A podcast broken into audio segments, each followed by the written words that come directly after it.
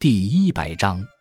东汉西王。法国人于二月八日看见了胜利的曙光，他们最终发现了一处可以渡河的浅滩。十字军骑兵奇袭了埃及军队营地的侧翼，但在最初阶段取得小胜之后，他们被穆斯林逐回，并且损失了数十人马，其中就包括国王的弟弟阿图瓦伯爵罗贝尔。在此之后，十字军便再没有取得任何胜利。图兰沙从叙利亚带来了援军，埃及军队对尼罗河下游的封锁切断了从达米埃塔向十字军营地输送的食物补给。肆虐的疾病、不断减少的物资供应以及令人沮丧的军事僵局，这种局面一直持续到了复活节。国王准备认栽了。四月五日，十字军沿尼罗河下游方向开始了一场秩序混乱的撤退。随着军队纪律荡然无存。撤退很快演变成了溃败。苏丹的部队和巴赫利亚军团的精锐一路上对他们穷追不舍，不留活口。除了最高级的俘虏以外，四月六日，已经虚弱到几乎无法站立的路易九世被迫向追兵投降，并且祈求停战，无论苏丹提出什么条件都可以满足。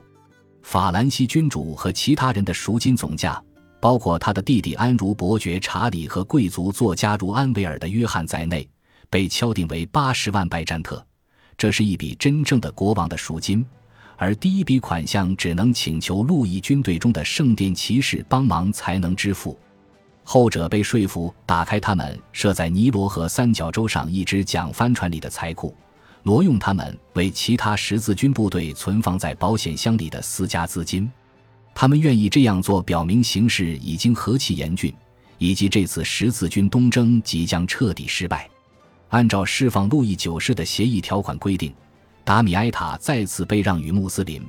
而这一回这座城市仅仅在十字军手里保留了十一个月。到了五月六日，达米埃塔已经被交还给埃及的阿尤布政权，路易九世也被释放。他不久后便乘船前往阿卡。在圣地一直驻留至一千二百五十四年，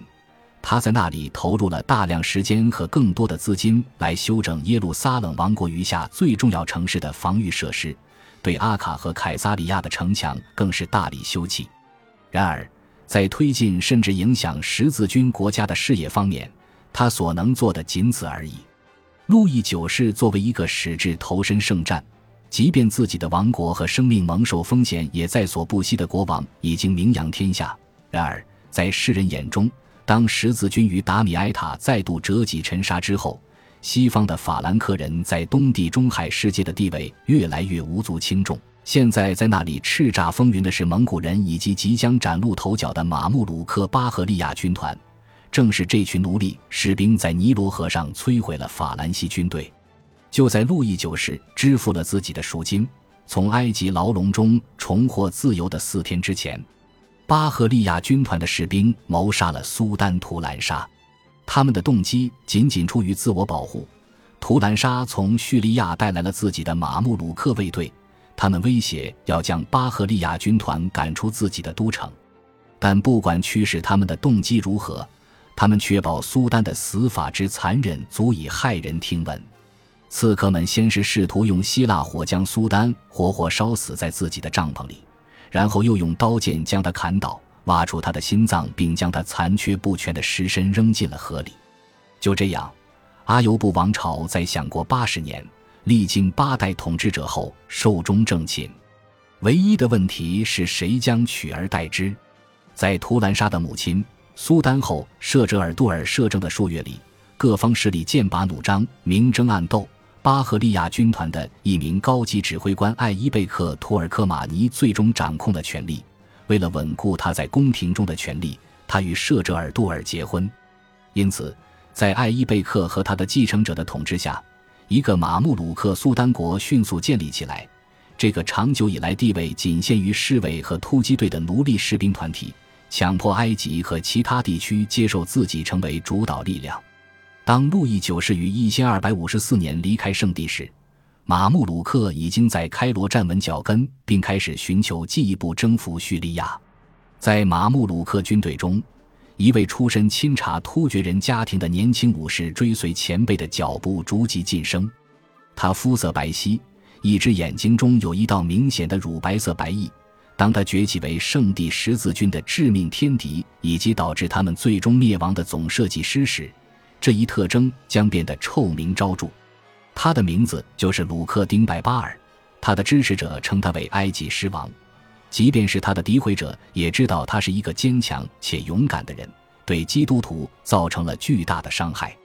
而一位威望素著的蒙古汉王则对拜巴尔持怀疑态度。将其统领的军队称为巴比伦狗盗鼠窃之辈，虽然表面上看这是一种侮辱，实则印证拜巴尔名下无虚。当蒙古大军开始染指近东的土地时，以拜巴尔为其中一员的马穆鲁克成功的击退了他们。终其一生，拜巴尔将成就赞吉、努尔丁和萨拉丁合力都无法完成的功业，并永久的摧毁了叙利亚和巴勒斯坦的法兰克国家。他的权力崛起之路，恰恰是由路易九世领导的一支基督教军队所铺就。而第七次十字军东征的原本目的是将耶路撒冷一劳永逸地交还给正义之人的手中，这是十字军国家在其衰败不堪的最后阶段中最具讽刺意味的一幕。